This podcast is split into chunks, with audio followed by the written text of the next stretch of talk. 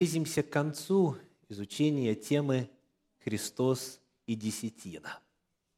Сегодня уже шестая по счету проповедь, которая называется «Учат законам Твоим многоточие». «Учат законам Твоим». Это цитата из Священного Писания. В минувшей проповеди мы с вами проанализировали насколько верен тезис «есть храм, нужна десятина». Нет храма, не нужно десятины. Мы задали вопрос о том, как, согласно Священному Писанию, финансировалось служение в храме, за счет чего. И выяснили, что служение в храме, все жертвы, все ингредиенты, все аксессуары, все служение, которое происходило по закону, исключая частный уровень, все, что приносилось утром, вечером, в праздники, в субботу и так далее, все это финансировалось за счет храмовой подати, храмового налога. Каждый человек мужеского пола, начиная от 20 лет и старше, должен был раз в год – в начале литургического года вносить эту пошлину. И на эти общественные деньги покупали все, что необходимо было для совершения служения. То есть служение в храме финансировалось храмовой пошлиной, которая названа в Библии в синодальном переводе полсикля. Каждую определенную меру серебра в год сдавал на эти цели – и мы завершили проповедь в прошлый раз таким вопросом. А каково же тогда предназначение десятины? Коль скоро служение в храме оплачивалось за счет полсикля от каждого, куда шла десятина? Вот сегодня мы попытаемся именно на этот вопрос ответить. Проповедь номер шесть «Учат законам Твоим. Давайте начнем с евангельского повествования. Евангелие от Луки, 10 глава, стихи с 30 по 33. Луки, 10 глава, стихи с 10 по 33. С 30 по 33. На это сказал Иисус.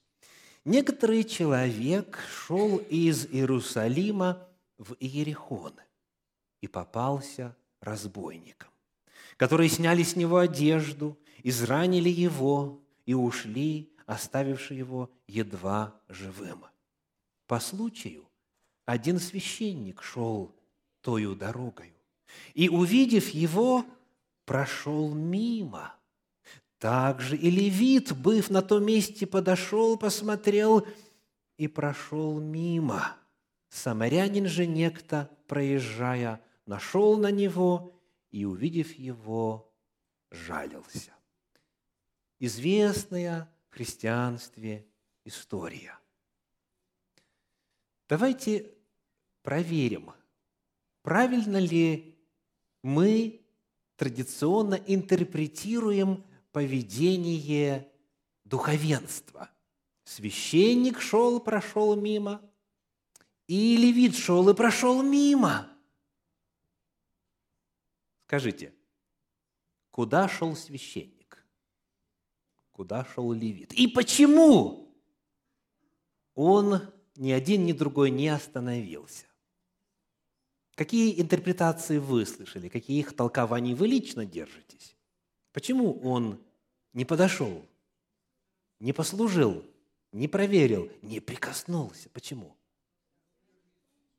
Чтобы не оскверниться – очень часто в истолковании этого отрывочка звучит такая идея. Священники и левит торопились куда? Они в Иерусалим шли или в Иерихон шли? Большинство предполагает, что в Иерусалим. И коль скоро они шли в Иерусалим, там служить Господу, туда на храмовую гору можно было подниматься только в состоянии ритуальной чистоты. А если он уже испустил дух, этот израненный разбойниками, то тогда ты становишься нечистым на семь дней, тогда ты не можешь войти на Святую Гору и совершать служение в храме. И вот очень нередко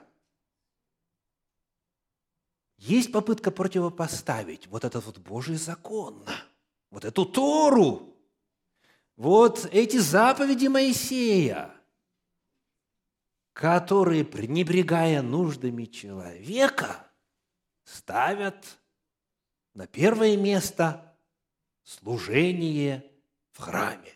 Главное, чтобы все было правильно по церемонии соблюдено.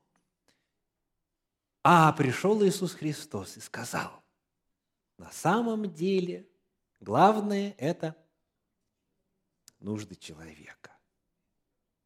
Осквернен, не осквернен, пришел вовремя, не пришел – это все на задний план отодвигается. Главное – послужить человеку, чего раньше – заповедь «люби ближнего» никогда не было.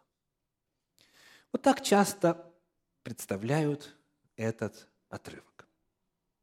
Давайте читать. Человек, который здесь описывается, шел откуда и куда? Из Иерусалима в Иерихон. И вот этот, этот глагол «шел», когда мы его сверяем с другими переводами, чуть-чуть по-другому звучит. Послушайте перевод епископа Кассиана. Человек некий спускался из Иерусалима в Иерихон. Спускался из Иерусалима в Иерихон. В оригинале глагол «ката байна» означает «двигаться вниз», «спускаться». Почему так сказано? Это вопрос исключительно топографии местности. Иерусалим находится на отметке 2600 футов от уровня моря. В метрической системе 792 метра над уровнем моря. А Иерихон находится на отметке 700 футов ниже уровня моря, в метрической системе 213 метров ниже уровня моря. Поэтому, когда идешь из Иерусалима в Иерихон, что делаешь по-гречески? катабайно, спускаешься. То есть дорога там извилистая, она в действительности идет сверху вниз. Давайте посмотрим на дорогу. Вот в начале э, топографическая карта. Иерусалим вы видите в левой стороне экрана. Вот по-английски написано, да, Jerusalem. И вот дальше зелененьким показана дорога. И вот в правой стороне экрана Джерико, Иерихон. Так? это то место, куда направлялся человек. Из Иерусалима, вот вниз, вниз, вниз, вниз, извилистой дорогой до Иерихона. А вот как теперь выглядит один из участков дороги. Следующая картиночка. Вот видите, автомобили съезжают. То есть это именно катабайну. Идешь, спускаешься вниз. И а, в свое время, когда я посещал Святую Землю, мы тоже одолели этот спуск – и, э, конечно, особое чувство, когда там сделаны вот отметки, столько-то над уровнем моря, столько-то над уровнем моря, потом уровень моря, естественно, моря никакого нет, и идешь, идешь дальше, спускаешься вниз. Вот эта дорога проходит по ущелью. И там для разбойников отрадное место. Потому что столько пещер, столько камней, очень легко спрятаться, сделать засаду, выскочить, совершить свое злое дело и убежать, и никто не найдет. Вот где произошла эта история. И вот теперь, зная глагол «катабайна» и его значение, прочитаем в 30 стихе, точнее уже в 31 стихе, что сказано о священнике. Читаем. «По случаю один священник шел тою дорогою, Шел в Иерусалим или в Иерихон? В Иерихон. Откуда мы знаем? Кто английский разумеет, пожалуйста. A priest was going down. То есть в оригинале тот же самый глагол «катабайно». Священник шел сверху вниз, он спускался, он шел в том же направлении, то есть он уже отслужил. Он уже отслужил. И, как мы узнаем, сегодня ему служить еще не скоро в Иерусалиме. То есть это не вопрос боязни оскверниться, дорогие, не об этом идет речь, а о простой, бытовой нелюбви бессердечии. Тут не в законе Божьем дело. Фактически по закону Торы, если найден кто-то будет, какое-то тело будет найдено, убитое, то нужно было его похоронить, просто вымеряли к какому городу ближе, и все, на общественные деньги нужно было все сделать. Закон Торы, он обязывает позаботиться, если это мертвый. Не об этом идет речь. Так вот, священник идет из Иерусалима в Иерихон. И что о Левите сказано? О Левите сказано также, 32 стих, также и левит. То есть таким же образом, таким же путем, тем же маршрутом. И священники левит уже отслужили. И они идут из Иерусалима в Иерихон. Священники левит – это служители храма в Иерусалиме. Храм – это их место работы. И вот теперь полезно задать вопрос. Вот представьте, вы нашли хорошую работу. Вы нашли хорошую работу. Планируете работать там до пенсии. Так? Вам все условия нравятся, и более того, вы знаете, что это, это ваше призвание. Внимание, вопрос. Как далеко от места этой работы вы ищете жилье?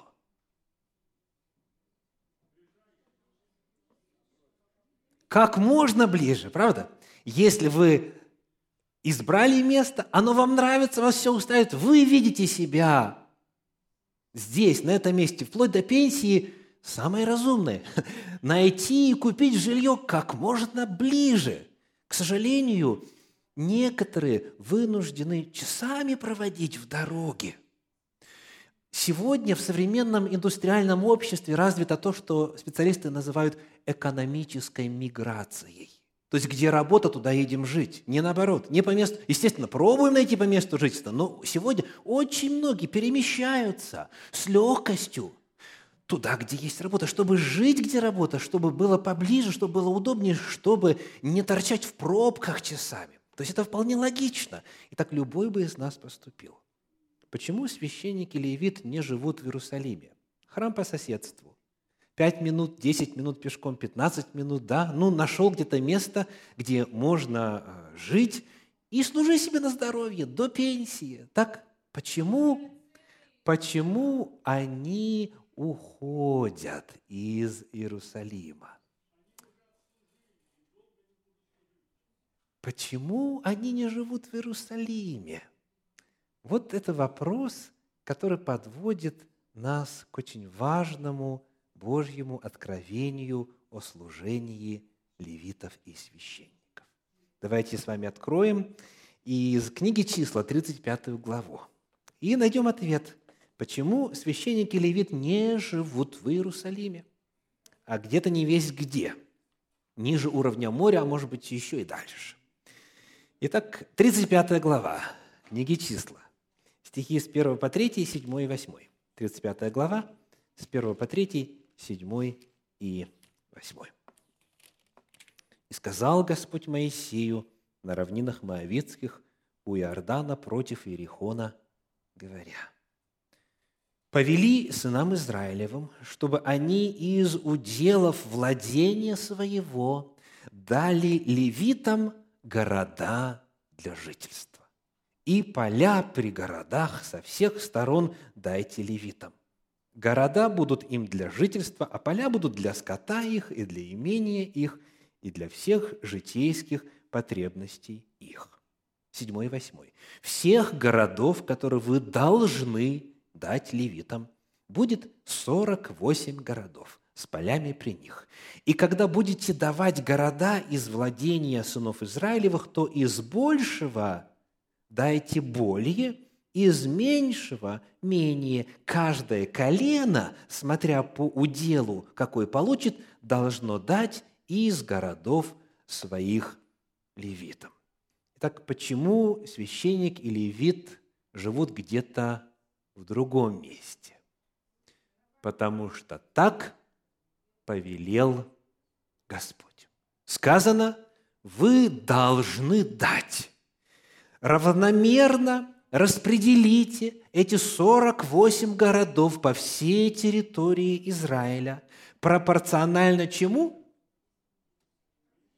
Числу народа. Большее колено даст больше, меньшее колено даст меньше. Господь сказал, я хочу, вот мой закон, чтобы левиты и священники жили в определенных городах. Их будет 48. Теперь, читаем в 25 главе книги Левит, стихи с 32 по 34. Еще одно ограничение касательно места жительства. 25 глава Левит, стихи с 32 по 34. А города левитов, домы в городах владения их, левитам всегда можно выкупать. Если это обычный город, и если в течение года человек не выкупил свой дом в городе, все, а он его теряет. А вот в отношении левитов сказано, их дома всегда можно выкупать. А кто из левитов не выкупит, то проданный дом в городе владение их в юбилей отойдет. То есть на 50-й год тебе вернется твой дом, даже если ты его и продал, если ты принадлежишь колену Левия. Потому что дома в городах левитских составляют их владение среди сынов Израилевых. И полей вокруг городов их продавать нельзя. И вот наша ключевая фраза – потому что это вечное владение их. Так какова воля Божья? После того, как 48 городов было выделено колену Левия, Господь сказал, что в этих городах они должны жить всегда. Это вечное владение их. У них не было свободы выбора, что касается места жительства. Они поселились там, где повелел Господь. Почитаем, как это произошло. Книга Иисуса Навина, 21 глава, стихи с 3 по 8.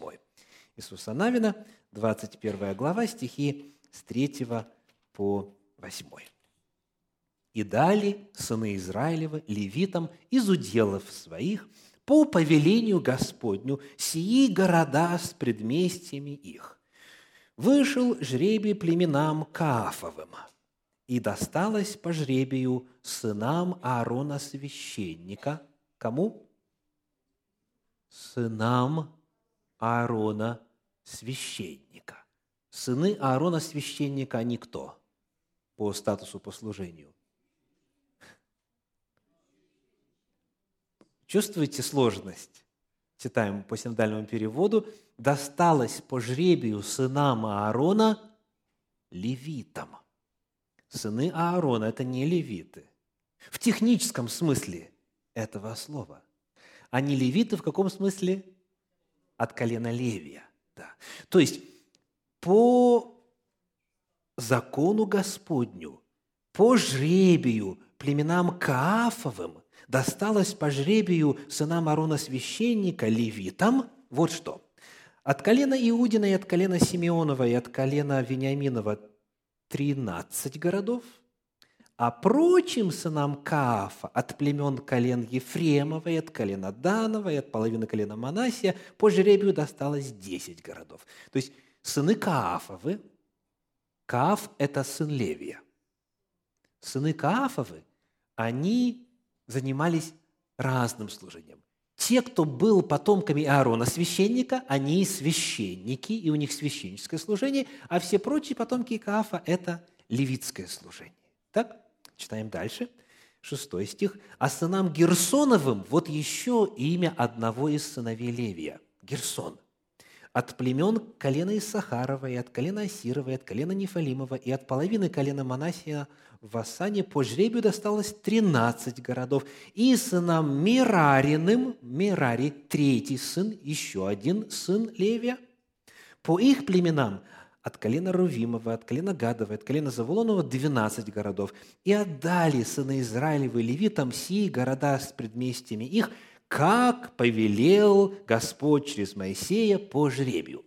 Вот здесь вот описывается, каким образом это дело было распределено. 48 городов от разных колен были даны священникам и левитам по жребию. Божий замысел исполнился.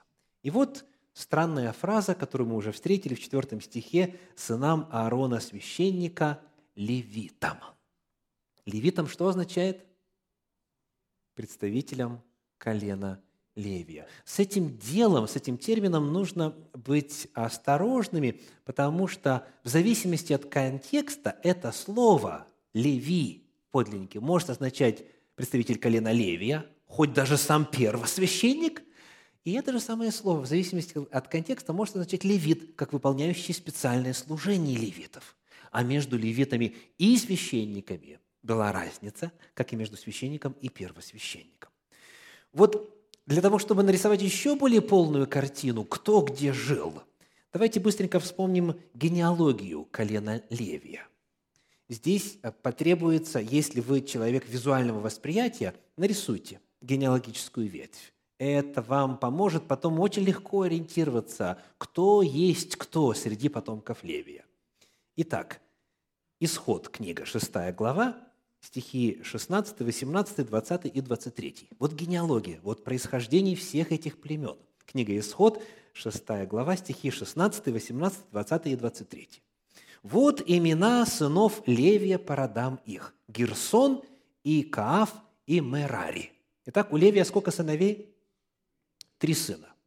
Если вы рисуете, то у вас здесь будет Левий, и потом стрелочки, три стрелочки вниз, и идут у нас Герсон, Кааф и Мерари а лет жизни Левия было 137 лет. Теперь, прослеживаем одну нить дальше. 18 стих. «Сыны Каафовы». Сыны Каафовы. Амрам, Ицгар, и Хеврон, и Узиил.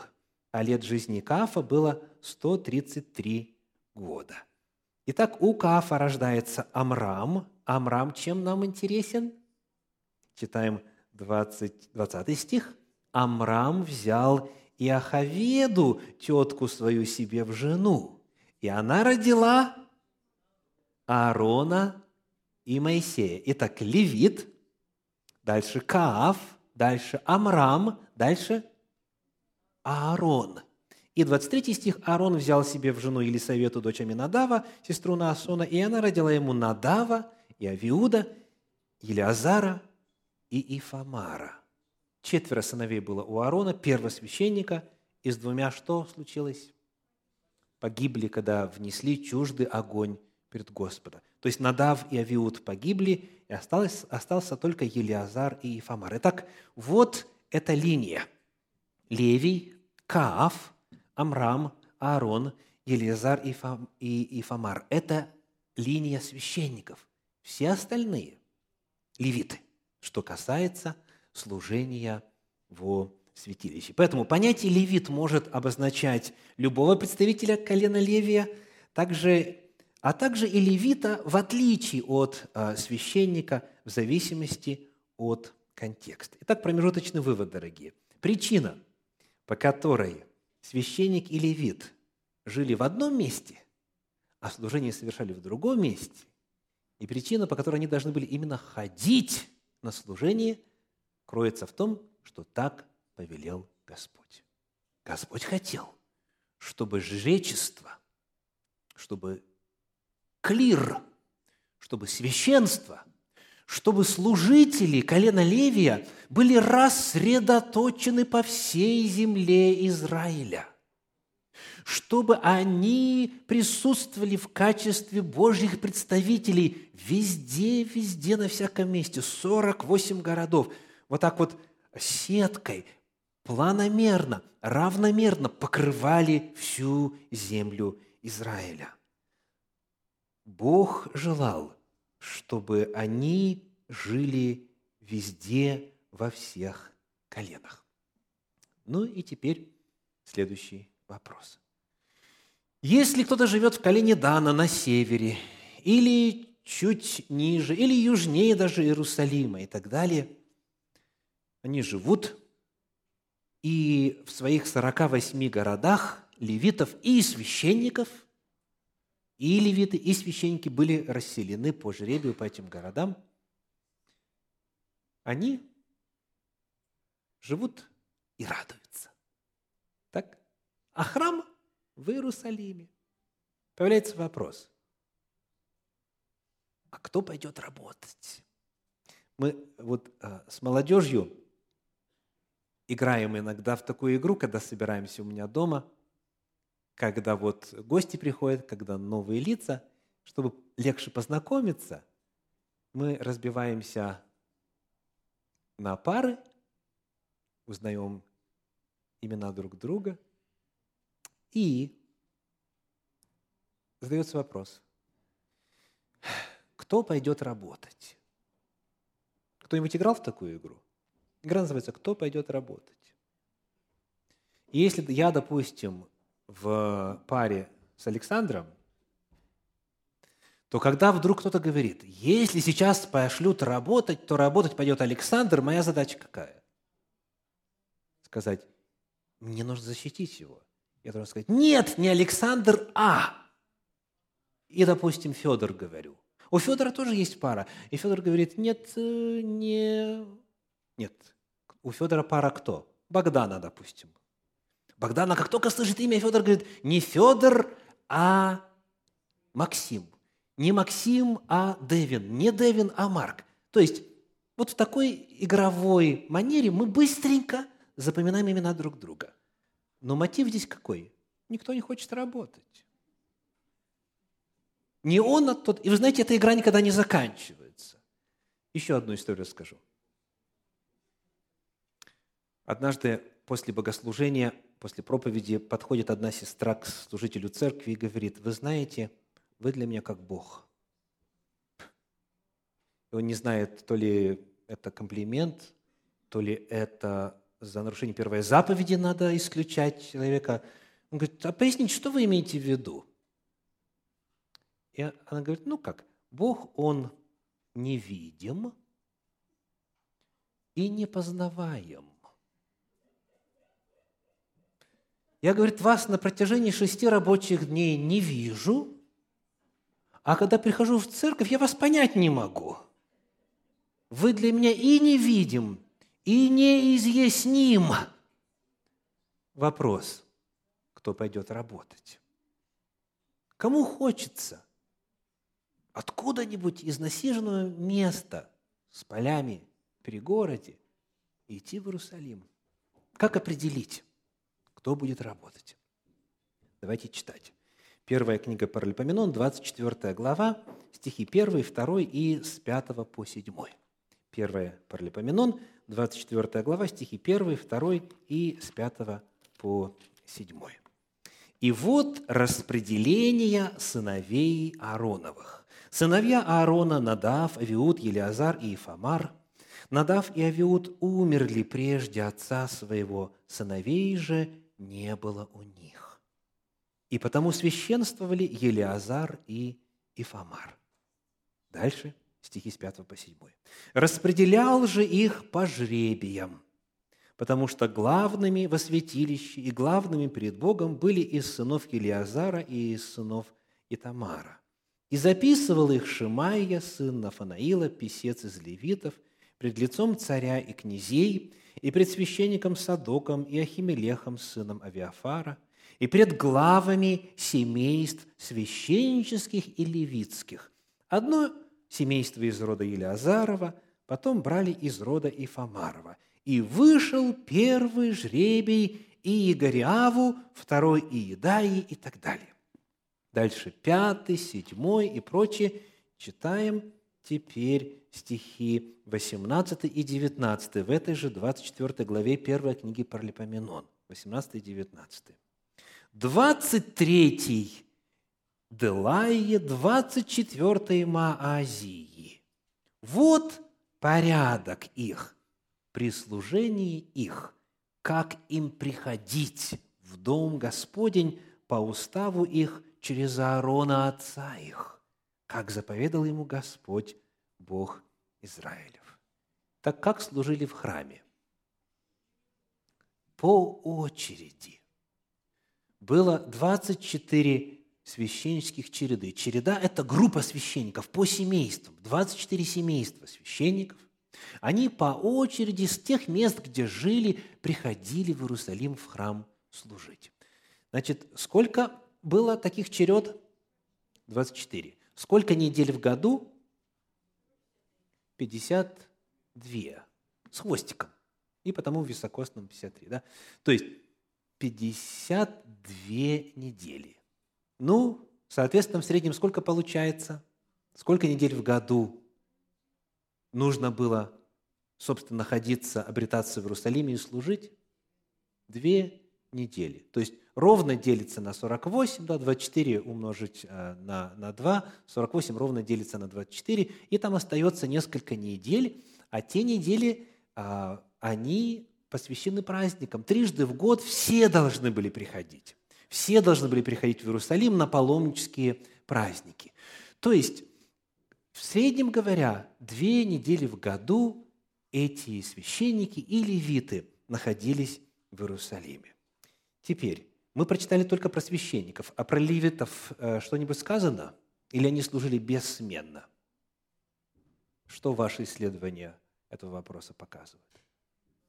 Давайте читать следующий стих в этой же 24 главе первой книги Паралипоменон, стих 20. 20. Написано, «У прочих сыновей Левия». Прочие сыновья – это левиты. Часть сыновей Левия – это священники, прочих сыновей Левия распределение из сынов Амрама, Шуваила, из сынов Шуваила и Едия. Дальше читаем стих 30 и 31 в этой же 24 главе. Сыновья Мушия, Махли, Эдер и Еремов – вот сыновья левитов по поколениям их. Бросали и они жребий – бросали и они жребий наравне с братьями своими сыновьями Аароновыми, то есть священниками, перед лицом царя Давида и Садока и Хамилеха и глав семейств священнических и левитских. Глава семейства наравне с меньшим братом своим. Священнические череды были по жребию определены, и также и левитские. Левиты тоже по жребию. И следующая глава, 25 стихи 8, 9 и 31, 8, 9, 31, и бросили они жребии очереди служения, малый наравне с большим, учителя наравне с учениками. И вышел первый жребий Асафу для Иосифа, второй жребий Гедалии с братьями его и сыновьями его, их было 12. И вот теперь в конце списка, 31 стих, 24 Ромам Тиезеру с сыновьями его и братьями его, их 12. Итак, что мы видим? 24 священнических череды и 24 левитских череды. Они были синхронизированы, и вот одна группа от священников, другая группа от левитов приходили в храм, служили, и в течение года они этим занимались две недели. Две недели. Вот такая система.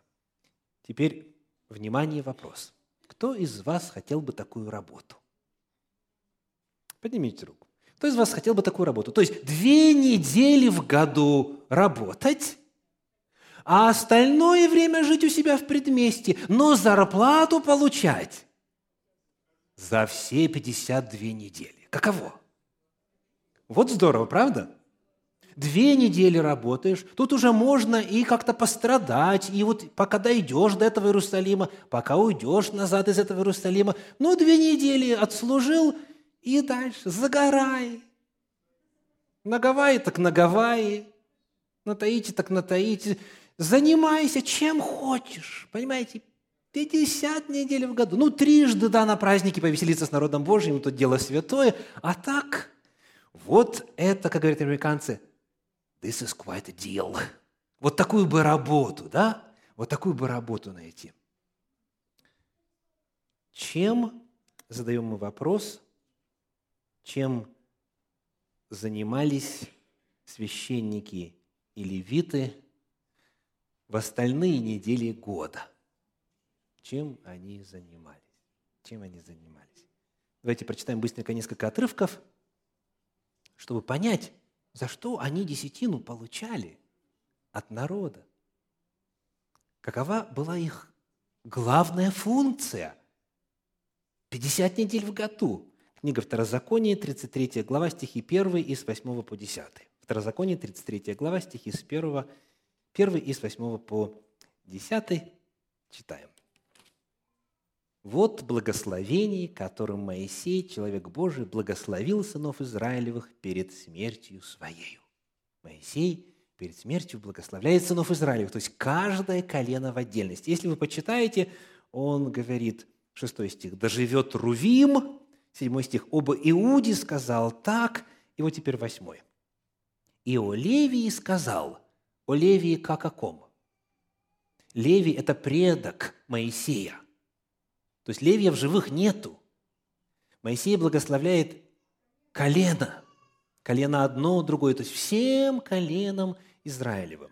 Итак, читаем. «О Левии сказал, Тумим твой и Урим твой на святом муже твоем, которого ты искусил в массе, с которым ты припирался при водах Меривы, который говорит об отце своем и матери своей, я на них не смотрю, и братьев своих не признает, и сыновей своих не знает, ибо они, левиты, слова твои хранят, и завет твой соблюдают, учат законам твоим Иакова и заповедям твоим Израиля, возлагают курение пред лицо твое и всесожжение на жертвенник твой. Две функции. Первая, основная и по времени самая объемная. Что делают? Учат. Учат учат законам Твоим Иакова и заповедям Твоим Израиля. А для того, чтобы учить, они что делают? Слова Твои хранят. Именно у священников и левитов был текст Торы. И он был учебником, которым они должны были и призваны были пользоваться для обучения народа. Это определение функций всего колена Левия, и левитов, и священников. Это общее благословение общего характера. А теперь посмотрим на несколько примеров, как это на практике осуществлялось. Вот, например, вторая книга Паралипоменон, 17 глава, стихи 7 по 9. Вторая Паралипоменон, 17 глава, стихи 7 по 9. «И в третий год царствования своего он, речь идет о царе Иосафате, царь Иосафат, послал князей своих, Бенхаила, Авадию, Захарию, Нафанаила, Михея, чтобы учили по городам Иудиным народ – Итак, князья пошли. И с ними левитов, Шимаю, Нефанию, Зевадию, Заила и так далее. И с ними, в конце стиха, кого? И с ними, конец восьмого стиха, давайте посмотрим. И с ними Елишаму и Иорама священников – и они учили в Иудее, имея с собой книгу закона Господня, и обходили все города Иудеи и учили народ. Кто учил? И левиты, и священники, и те, и другие. И здесь термин «левит» означает именно вид служителя, потому что рядышком термин «священники». Священники и левиты. И те, и другие занимались обучением народа. В этой же книге, вторая книга Паралипоменон, 35 глава, первые три стиха. Давайте прочитаем. Вторая Паралипоменон, 35 глава, первые три стиха говорят. «И совершил Иосия в Иерусалиме Пасху Господу, и закололи пасхального агнца в четырнадцатый день первого месяца, и поставил он священников – на местах их и ободрял их на служении в Доме Господнем и сказал левитам, давайте вместе, вслух, наставникам всех израильтян. Как названы левиты? Наставники всех израильтян, посвященным Господу. Поставьте ковчег святой в храме, который построил Соломон, сын Давидов, царь Израилев. Нет вам нужды носить его на раменах. Носили ковчег именно левиты, не священники. Так? Служите теперь Господу Богу нашему и народу его Израилю. То есть левиты названы наставниками народа. Книга Неемии, 8 глава, стихи с 5 по 9, описывает Ездру, который был священником, описывает левитов, которые, сказано, изъясняли, конец 7 стиха, левиты поясняли народу закон. И читали из книги закона Божия внятно, присоединяли толкование, и Девятый стих, тогда Неемия, он же Тершафа, и книжник Ездра, священник, и левиты, учившие народ, сказали всему народу и так далее. То есть, колено Левия целиком было посвящено на обучение народа.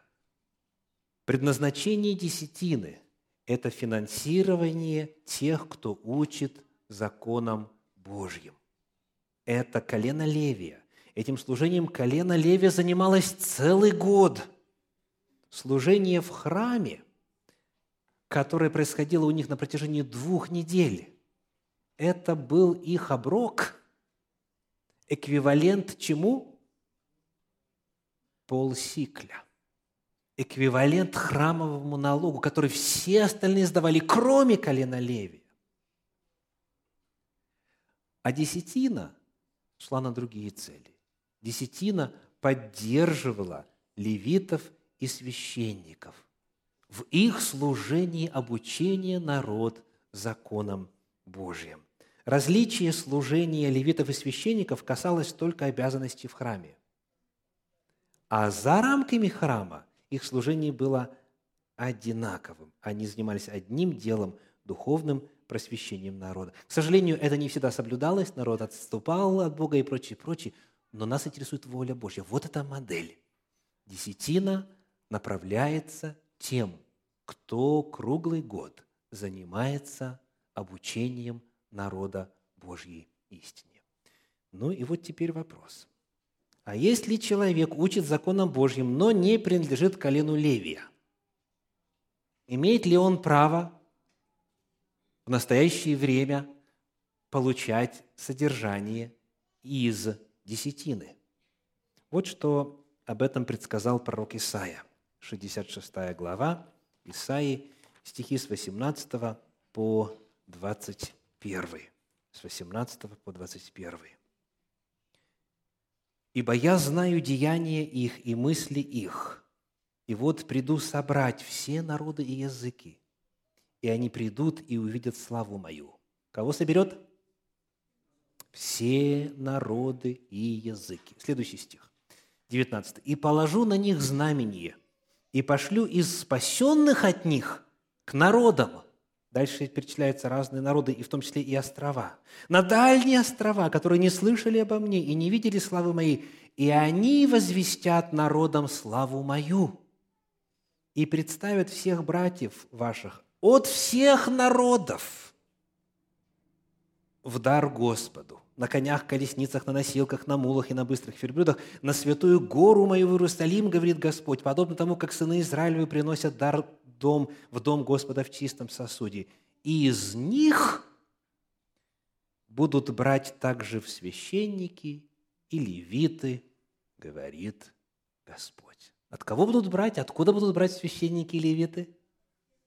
Из всех народов и островитян, которые никогда о Боге Израиля не слышали, везде, отовсюду, из разных народов, будут брать в священники и левиты. Может ли человек, не принадлежащий колену Левия, получать содержание и быть, и служить в качестве левита и священника? Может. Господь сказал о том, что наступит такая эпоха – и когда пришла пора священства по чину Мелхиседека, священства Нового Завета, где не важно, кто у тебя отец, где не важно твое происхождение, это пророчество исполнилось. И, наконец, в прошлой проповеди мы выяснили, что на небе есть люди, которые названы в книге Откровения 24 старца, искупленные от земли. Еще они как названы? «Соделал нас царями и священниками». Я сейчас цитирую из пятой главы книги Откровения, 10 стих. «И соделал нас царями и священниками Богу нашему, и мы будем царствовать на земле».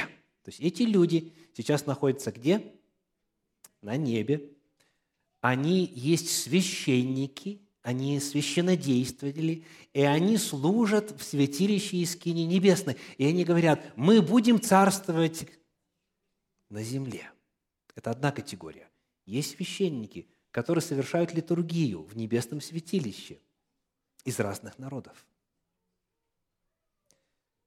Но помимо этого, книга Откровения говорит о том, что есть и священники на земле. Книга Откровения, первый, первая глава, последний отрывочек – Откровение 1 глава, стихи 4 по 6. «Иоанн семи церквам, находящимся в Асии, благодать вам и мир от того, который есть и был и грядет, и от семи духов, находящихся пред престолом Его, и от Иисуса Христа, который есть свидетель верный, первенец из мертвых и владыка царей земных. Ему, возлюбившему нас и омывшему нас от грехов наших кровью Своею, и соделавшему нас царями и священниками Богу и Отцу Своему, слава и держава во веки веков. Аминь. Господь Иисус Христос нас соделал царями и священниками вне зависимости от происхождения. И вот когда вот эти представители царственного священства на земле совершают свое служение, эквивалентное служению левитов и священников в 50 недель года, они по-прежнему нуждаются в десятине. Те священники, которые совершают служение эквивалентное двум неделям в году, то есть служение во святилище, там на небе, они в нашей десятине не нуждаются. Их Господь кормит. Но есть священники на земле, которые являются исполнением пророчества Исаия о том, что из разных народов будут те, кто будет служить Господу. И любой из нас к этому служению имеет доступ и на него имеет право.